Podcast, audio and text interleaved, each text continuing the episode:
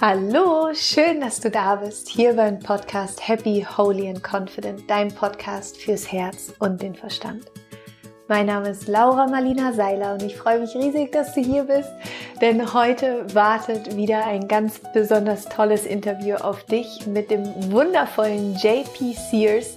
Vielleicht kennst du JP Sears von YouTube. Er hat Millionen Videoklicks und Follower und ähm, ja, bringt das ganze Thema Spiritualität und persönliche Weiterentwicklung auf eine ganz wundervolle humorvolle Art und Weise zum Leben. Und ich freue mich sehr, heute dieses Interview mit ihm gehabt zu haben. Und ja, JP Sears ist einfach ein unfassbar witziger Mensch. Ähm, und wir sprechen über Kreativität, wir sprechen darüber, wie wir aus diesem ständigen Denken, wer wir sein sollen, rauskommen und mehr dahin kommen, wer wir sein möchten, wie wir wirklich unsere eigene Stimme finden, wie wir uns trauen, unsere eigene Stimme zu sprechen. Und äh, ja, es ist einfach ein super inspirierendes Gespräch mit jemandem, der genau diese Reise gegangen ist und der, der sich selbst gefunden hat, der seine eigene Stimme gefunden hat, den Mut gefunden hat, in seiner einzigartigen Art und Weise ja, seine, seine Stimme wirklich zu nutzen für, für das, was, was, was er liebt und heute als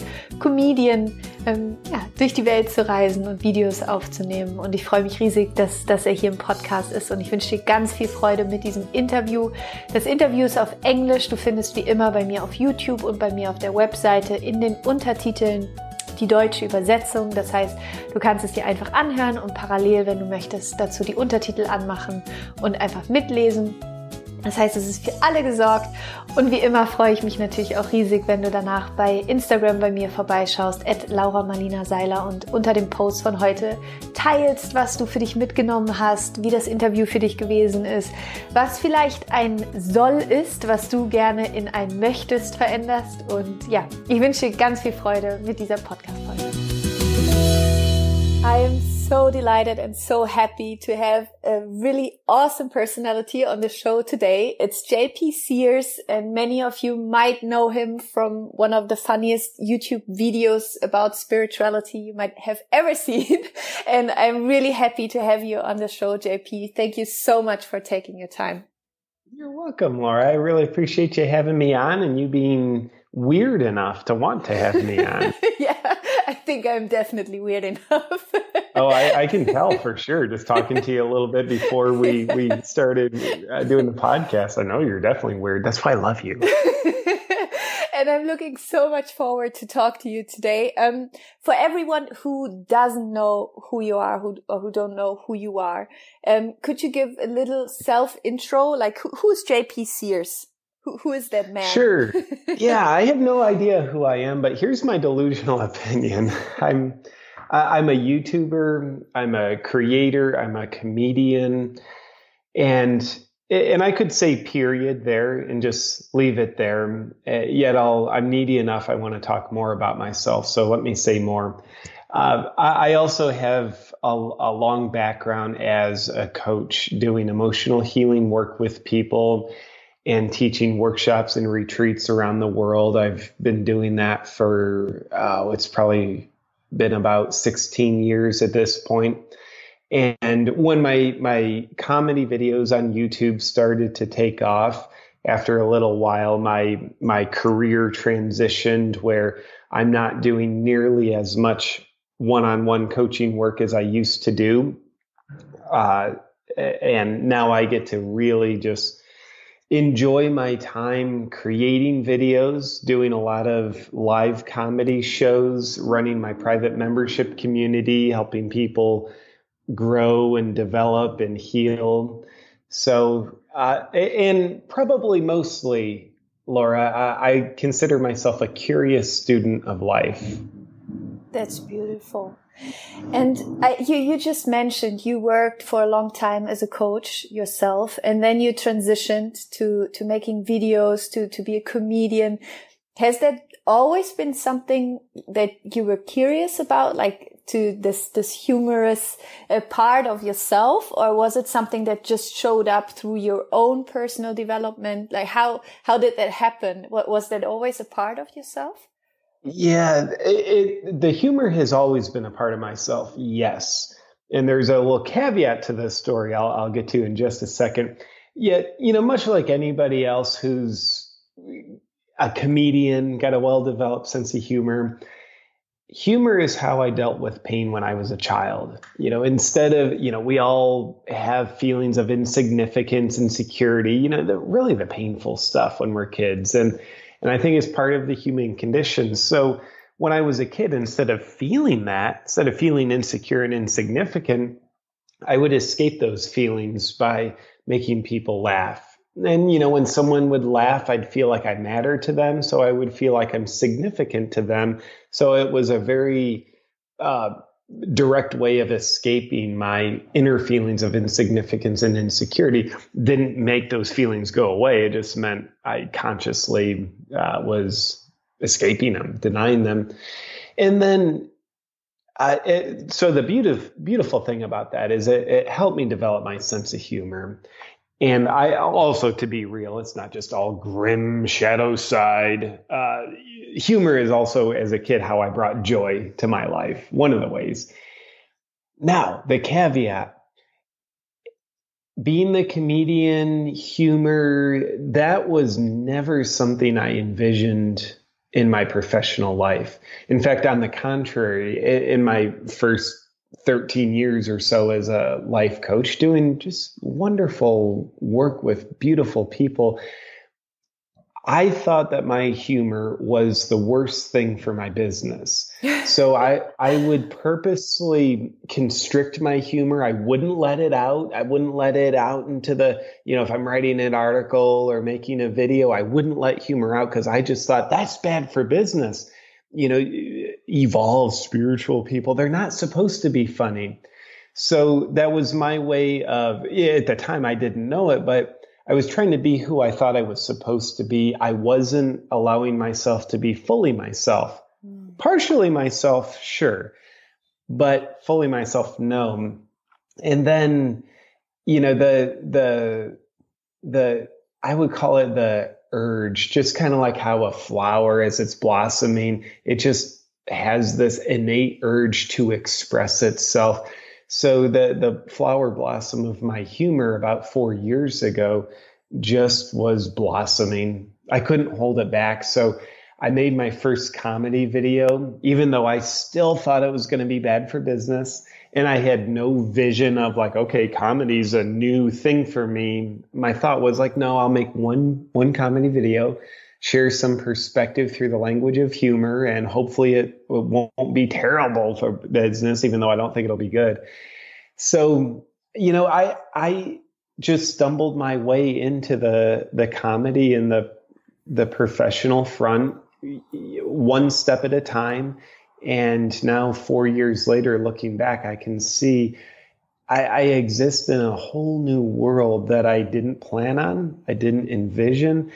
And it, it's actually beyond my dreams, which is a, a beautiful place to be. I find my my dreams, my goals that I create are usually a bunch of crap. Usually they're they're created by like my my small self, my ego, my limited self. So I find the more I allow what wants to live through me to live through me, the better things work out. And it's it's almost like nah, I'm not really living my dreams. I'm living beyond my dreams. I'm living a better dream than the dream that my small self dreams up. That's that's beautiful. That's my delusional take that's. Beautiful. My... Let, let's go back to that day you were talking about when you recorded your first uh, comedian video. How was that? Like, take me, take me to your, to your, to your mind that day. What were you thinking? Yeah. It, you know, I was, I was thinking of many things. First off, it was fun and it was also insecure.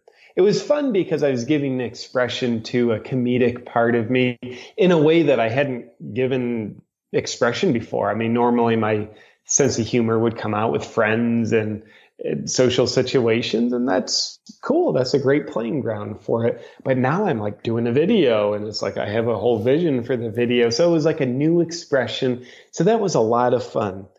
And it was also insecure and and dare i say it was scary for me because I didn't know what I was doing. I like never made a comedy video before. And, you know, I didn't know if anybody would think it's funny. It was also scary because I thought, well, this, this might start discredit me and my, my emotional healing work. You know, this won't be very Eckhart Tolle like of me.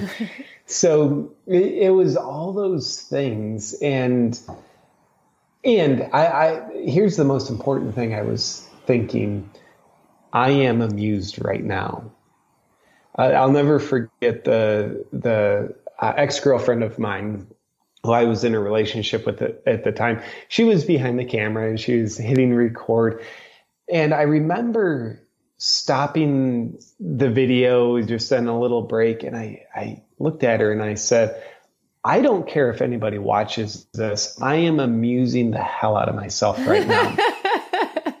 and yeah and I didn't realize that what I was saying would reverberate with so much significance for me because here, I, about four years later, amuse thyself has become my number one commandment when I'm doing creative work, whether I'm making a video, writing, or doing live stage comedy.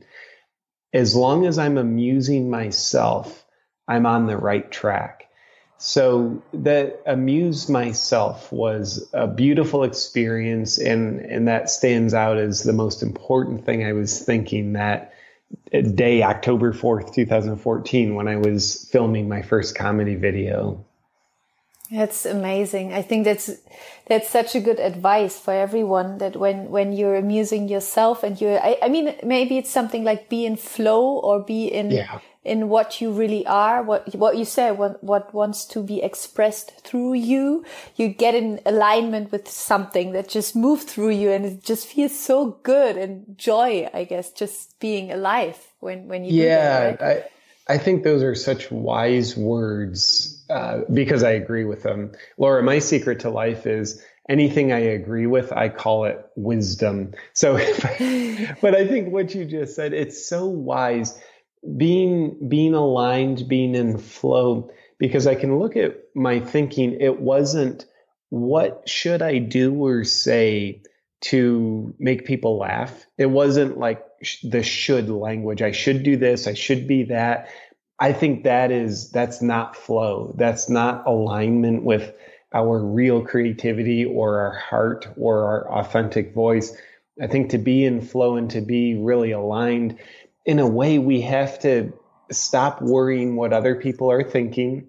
We can't go after approval. We can't try to meet expectations. We can't abide by the shoulds. We have to be truer to something more true than that. And I think that's being aligned with our creative muse, our heart, our soul, whatever we want to call it. But the experience of it uh, is flow, as you mentioned, and and that's a beautiful place to be. Yes, definitely.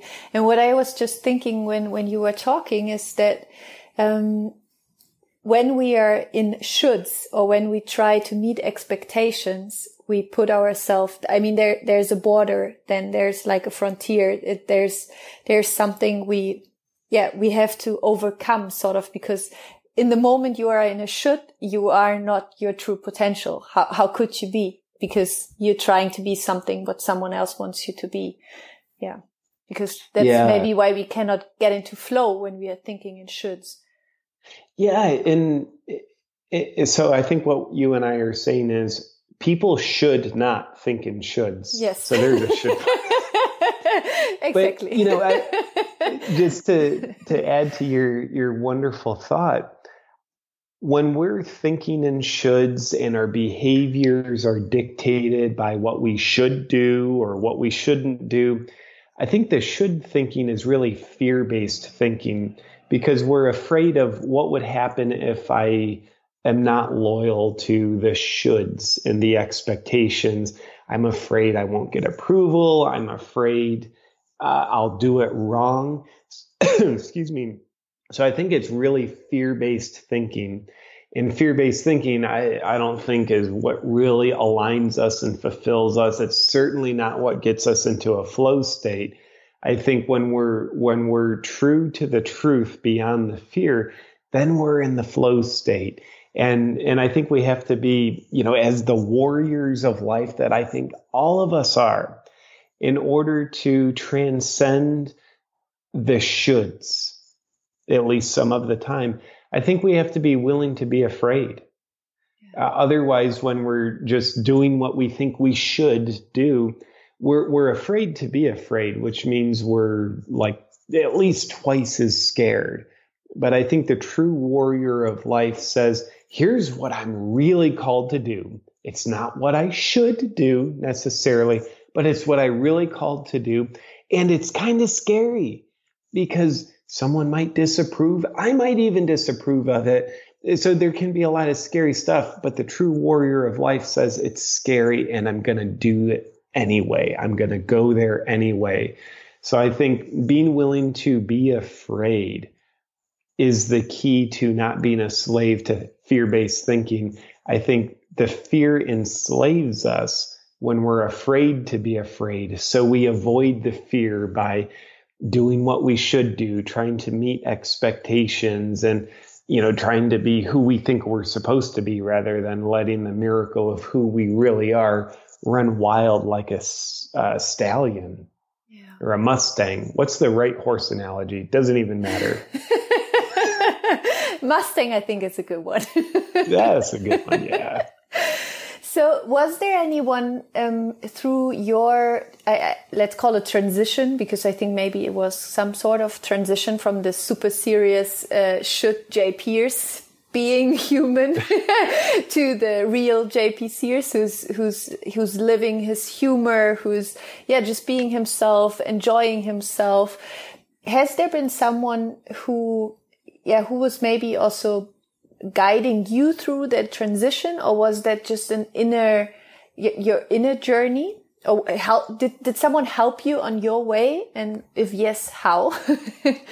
Well, you know, honestly, yes to all of that. The the transition from a, uh, being only a serious life coach to being more than that, to uh, being a comedian, just all the things I do.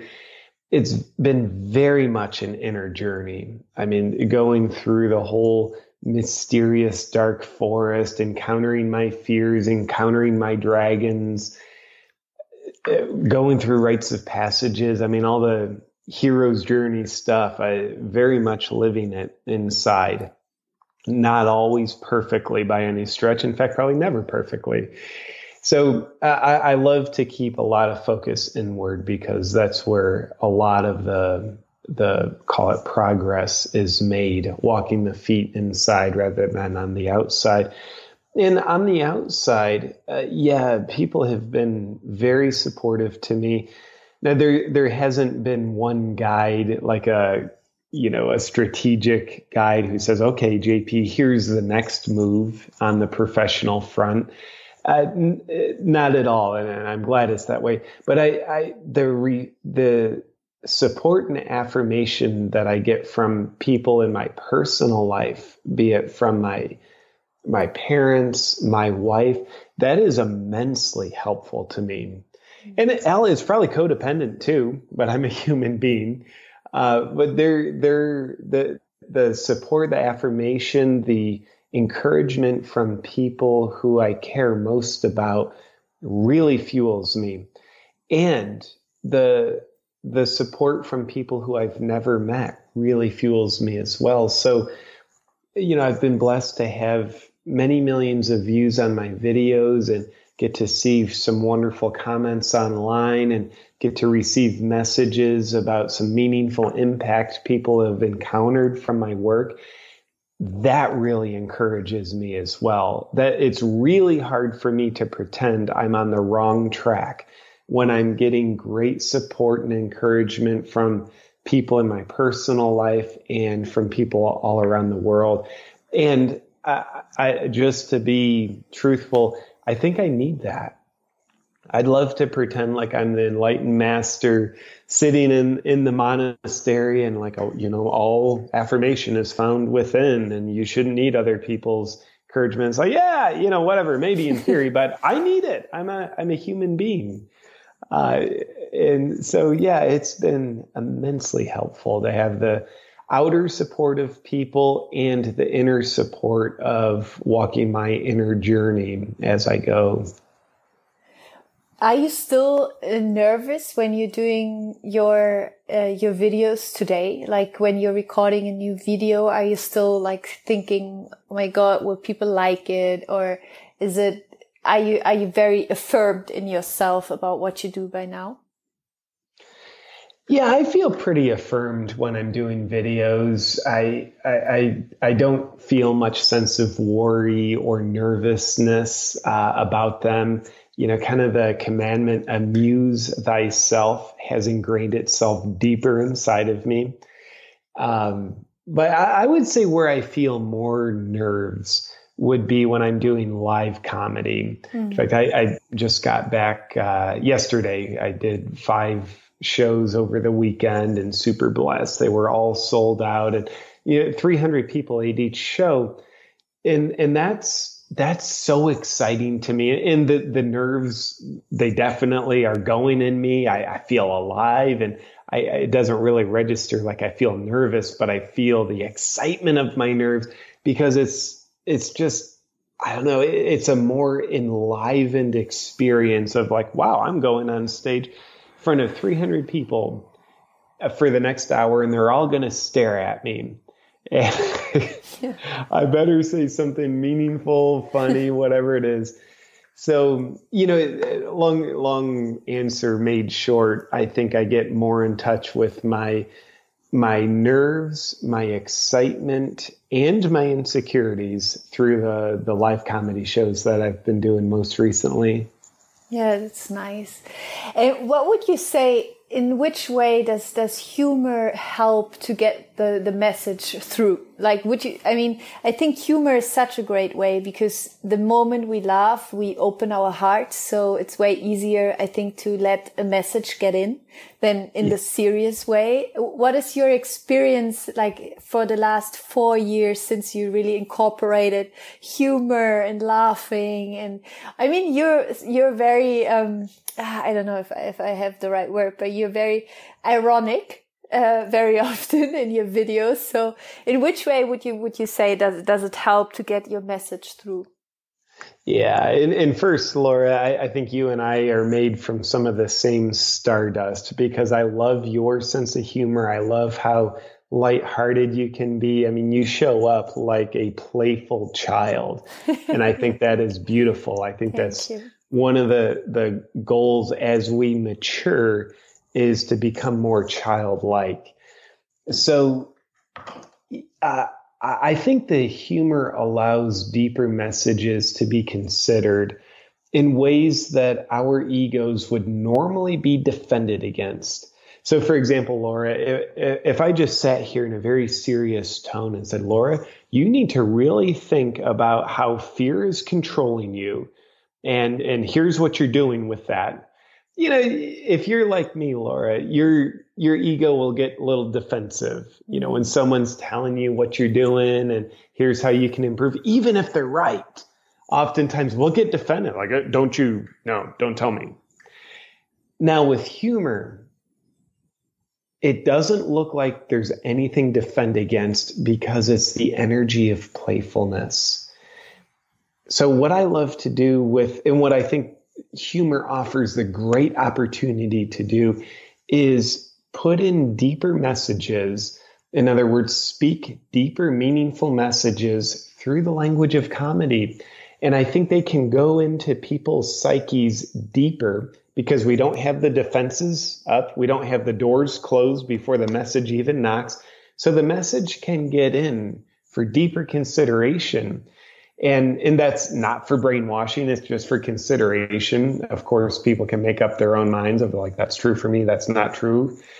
But but i think that's cool because once we consider a message deeply in a meaningful way then we can adopt change most easily. And so i think humor lets us do that. But without the humor you know sometimes it's like all right here's a, a message that would allow me to create meaningful change in my life.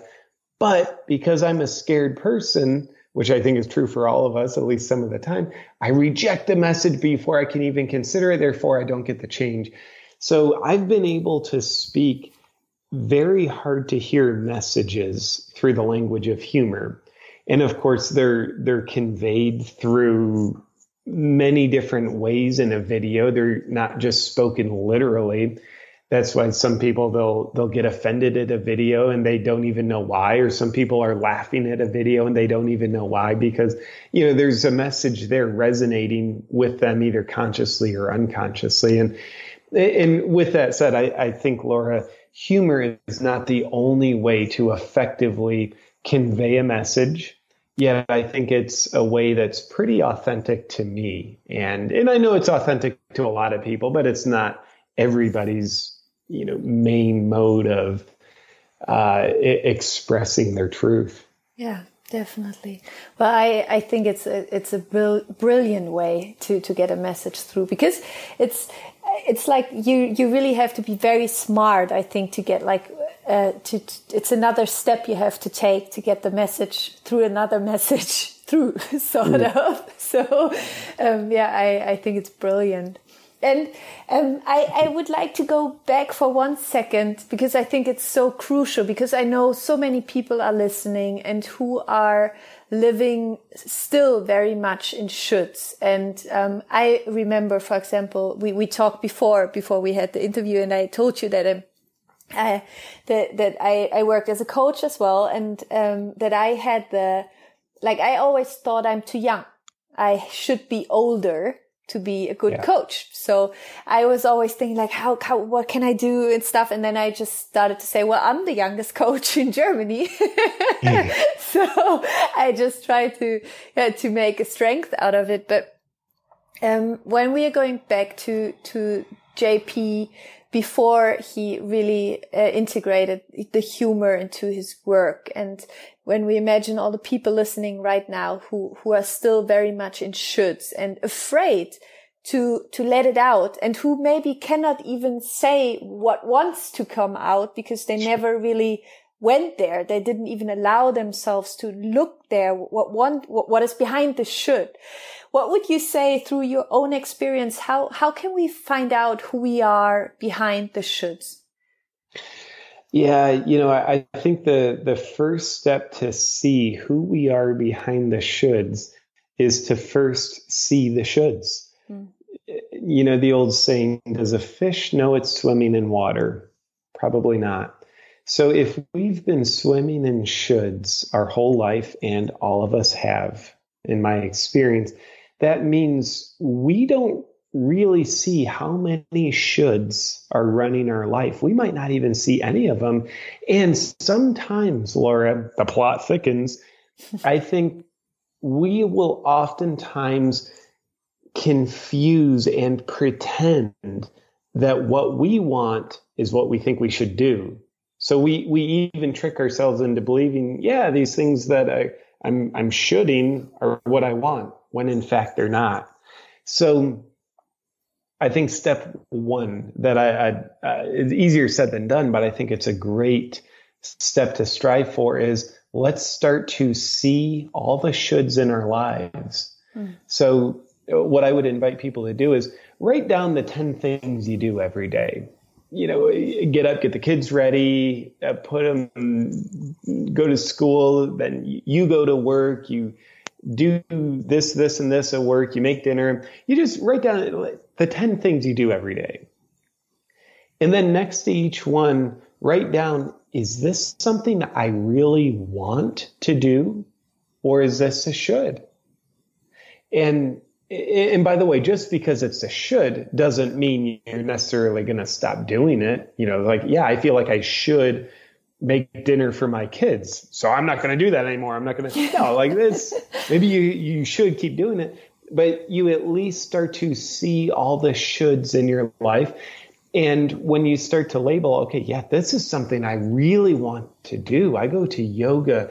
That is for me. I want that. It, it's not a should. I want that for me. That's awesome. And then you see maybe a, uh, a, some other shoulds that you will start to choose, well, that's um, that's bleeding away my life energy. Mm-hmm. And I, I can choose to let some of those shoulds go. And it'll be scary. If you're really letting it go, it'll scare a part of you. There's a reason why we hold on to shoulds for so long. It's comfortable, but it can start to manufacture, uh, you know, a, a coffin out of our comfort zone. So seeing the shoulds. This is an exercise everyone should do. and if you don't do this, then you're. but I, I think it, it, like Ram Dass once said, the key to get out of jail is to see that you're in jail. That's the first thing you got to do. The key to get out of the shoulds is to see all the shoulds that are around you. Yeah. And then what, what will you say once I see the shoulds, but what can I do? Know that you're helpless and nothing's ever going to get better. Just give up. yeah. Yeah, you know, if if we've got, you know, 7 out of the 10 things on our list are should driven, then once we recognize that, I think the next step is to ask ourselves, what do I genuinely want more than this should? Hmm. And that's a scary question sometimes because we've never let ourselves be asked that question. And we don't need to be able to answer that question with pristine clarity. We don't have to truly know.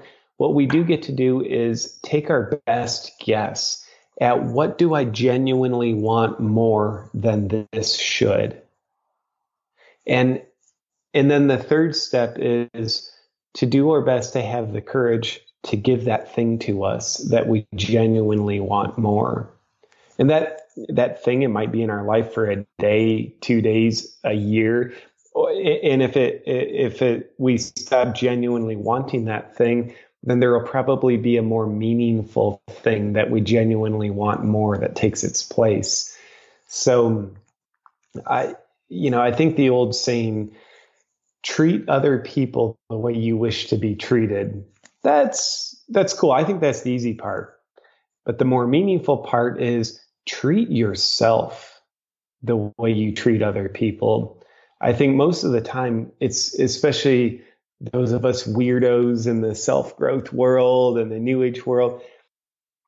So I think a lot of us in the self-growth world, it's easy for us to treat other people well, give them what they want, but we don't do that for ourselves. So I think it's a great gift for ourselves when we ask and consider, what do I genuinely want?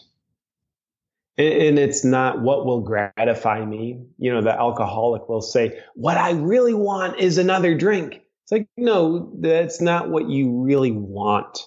It, it uh, you're, that's maybe what you're desiring to gratify yourself. It's maybe what the addiction is trying to get, but it's not a real want. So, yeah, I, I think we become more courageous and I think we become more loving of ourselves when we are willing to go beyond treating ourselves like a slave to shoulds and asking, what do I genuinely want? And then we do our best to be the fierce warrior and courageously give ourselves that thing because we deserve it. Yeah, I absolutely agree. And I think it was uh, very nice also um, in your story to to really see and hear that it was not easy. it's not, it's not that it is easy to do that transition. It's actually where we are, what you said, where we are so afraid of, but we have that voice that just says, go there go there. There's something that wants to emerge. And i think that's yeah that's the voice we, we need to listen to that is afraid but still it's yeah. yeah. It's not the beer that we want it's the not the beer. Yeah. It, yeah. in my experience oftentimes laura is the things that are most meaningful most purposeful aren't easy yeah. Uh, oftentimes there's scariness involved. And oftentimes there's like grace and joy involved as well. But sometimes it's very scary when we're looking to birth something new into our worlds. And And Laura, I know, you know, at the time that we're recording this conversation, you are very pregnant. very, very pregnant. Anytime. So you're literally going to be birthing something, someone new into the world. And, and I'm curious, what is your spectrum of emotions on this? What are all the things you're feeling about it? Right now? Yeah. Well, it's uh, funny you ask because I just had a long conversation with my boyfriend about it yesterday because I was just, I feel like on an emotional roller coaster. I'm usually a very um, centered, uh, calm person in, in my center. And like this last days, because I know uh, like any day now, I, I'm going to give birth and you just feel everything I think you can possibly feel. You feel joy. You feel so much love. You feel so much fear. You feel so much, um, yeah, I, I am so, oh, the German word is ungeduldig. I, I don't know the English word. It's like, I really want it to happen. Like I, I'm, I'm like uh. counting the days, impatient. I think it's the word. Yeah. And, uh, it's just everything. It's, it's really difficult to describe. It's just so, it's so powerful. It's so powerful. It's just really something so much bigger than yourself working yeah. through you. and you're just, all you can do is surrender and sit with it. Yeah. yeah. And I think everything you just said, if, if we could all give ourselves permission to feel our version of that, of what you just yeah. said, then, then that permission would really set us up well to live what wants to live through us, for us to say yes to what we genuinely want now, I, I would imagine, Laura, you, you probably feel all these emotional roller coasters probably a hundred times more than I would if I'm looking to give myself something that I genuinely want. That's why I think it's so interesting to ask you that because you're, you're probably, they're very strong in you. And I think us learning, oh, what is Laura feeling right now? Okay, those, uh, joy, love, fear, all those things we can start to look for the fingerprints of those inside of us. They might be showing up a little more subtly than than the intensity in you, but they're still there nonetheless. And I think the key to giving birth is, in one way or another, is allow ourselves permission to feel those things. Yeah. Otherwise, we're avoiding feeling those things, which means we're avoiding doing the thing that is going to give new life to our life. And I think you're in a place, Laura, where like it or not, you're going to give birth, even, no matter how much you try to deny it. yeah, I think, uh, yes, there's nothing I can do. yeah. But I mean, it's, it's good that it is that way. Oh, 100%. Um, I, I have one question. Do you, do you have a spiritual practice that, that, that really helps you to stay clear on your path and who, who helps you to focus something that, that you really don't want to miss during your day? Yeah, I love the question. And yes, I, I, and I let my spiritual practice change and evolve. Um, but right now, the, the spiritual practice would be 10 minutes of meditation in the morning and uh, then something else I'm doing throughout my day, which is very new, but I'm loving it. I, and I got this idea from Brendon Burchard, which is after I'm done with a, a conversation or a task, I'll release tension just through breathing, just take a minute to do that. And then I set my intention for the next thing I'm going to do by connecting with the feeling that I want to bring into that situation. So, and to me, that's been very exciting. And, and I think another two pieces of my spiritual practice that have been with me for a while is one, creativity. When I started doing my comedy videos four years ago, that was really the first expression of real creativity I, I allowed myself to have. And creativity has changed my life in such dramatic ways, so beautiful ways. So I think creativity is probably the most essential part of my spiritual practice. And the uh, the other part of my spiritual practice that's been with me for a while and it's it's related to creativity but that's voicing my voice uh, you know I, I, think we have a voice for a reason and i think the reason is to use it and it's usually more comfortable not to yet i i think it's i think we're called to voice our truth and to speak our uh, um, perspectives unapologetically while also respecting the different perspectives of other people. and and I think my dog agrees with that. And, and, dog is God spelled backwards. He got so a voice as well. he was like, "I'm using it." no, no, I'm celebrating. I'm listening do you have I, I think that's such an important topic to really make use of your voice. That was also one of my big life learnings to to to yeah to to allow myself to use my voice. Do, in in which way do do you have some sort of um, routine or like how are you just more conscious about what you're saying how you're saying it or in which way do you voice your voice Yeah, in many ways. And that's a, such a great question. I love it. Let's make this more practical. For me, it, it's sort of like a, um, it's an abstract experience. It's, it's more of a mantra that I carry with me than a practice. So when I'm in a conversation with someone or whatever it might be, just going in my day to day life, it's a reminder of I have permission to voice my voice, voice my voice. And then also noticing when I don't, when I suppress it and just letting myself be aware of that. I think that's important. And then on the, on the more practical side for me of voicing my voice, I do that through my videos. I do that through my stage comedy and, and sometimes through just normal social media posting, um, as well as in a, uh, in my personal relationships, challenging myself to be uh, much more radically honest rather than people pleasing. Mm. And and you know, I, I think you know, there's not a person listening to this who doesn't have a voice that needs to be voiced. So I think the only question is, in what way is right for you to voice your voice. What way does it want to be voiced? For everybody, it's not going to be videos. I mean, for you, or podcasting is a awesome way you're voicing your voice. You found your calling.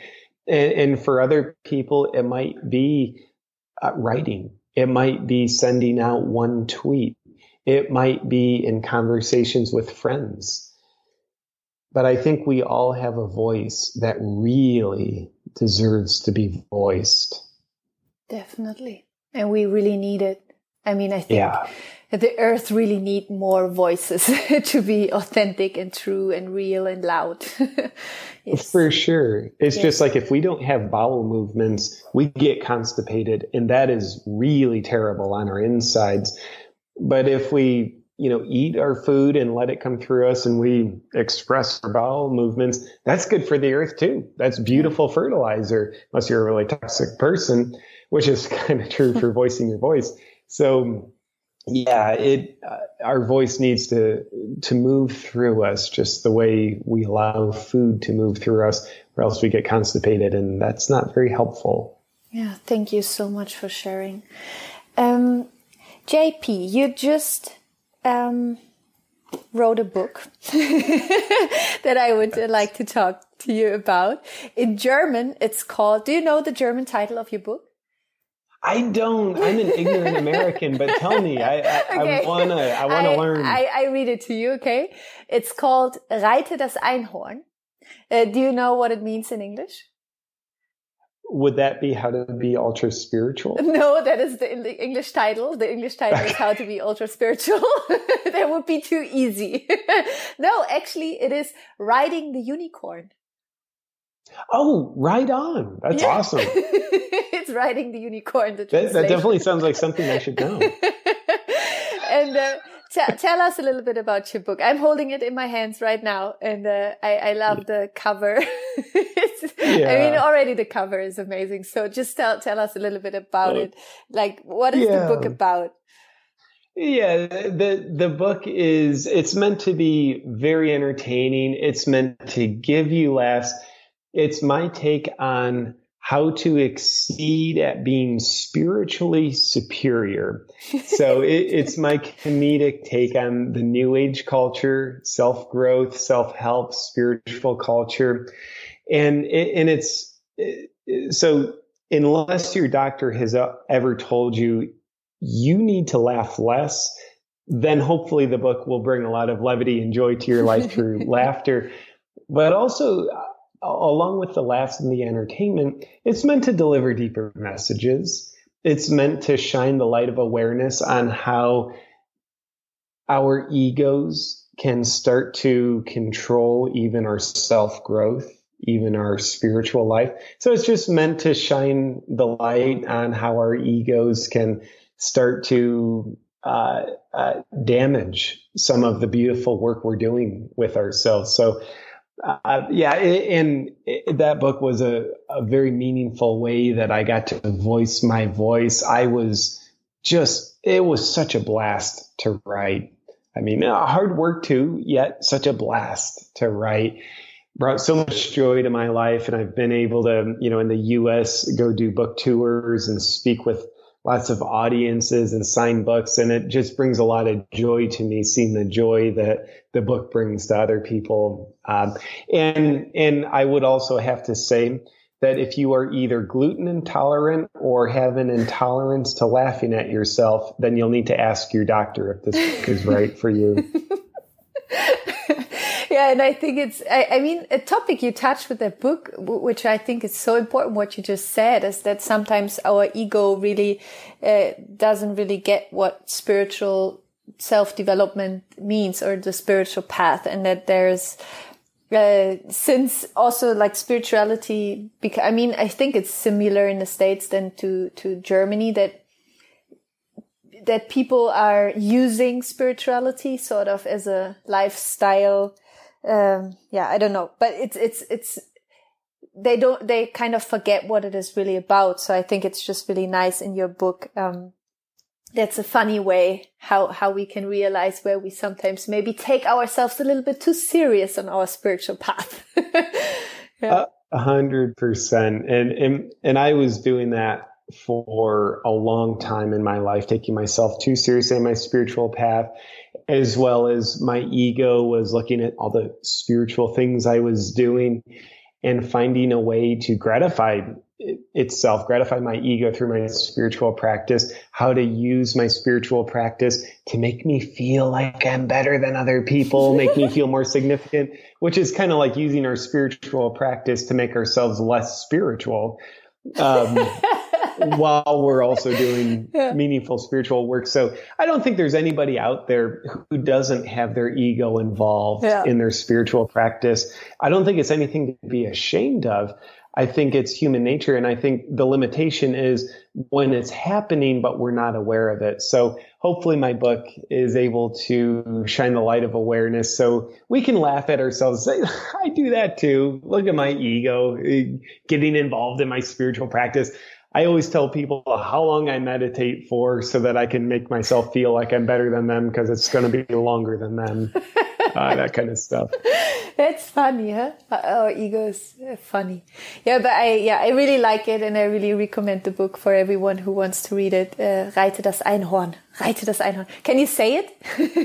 did, Reite das Einhorn. Reite das Einhorn. So, JP, what, what are you most grateful for at the moment? What is, what is something that warms your heart right now? Yeah, uh, being home with my wife right now.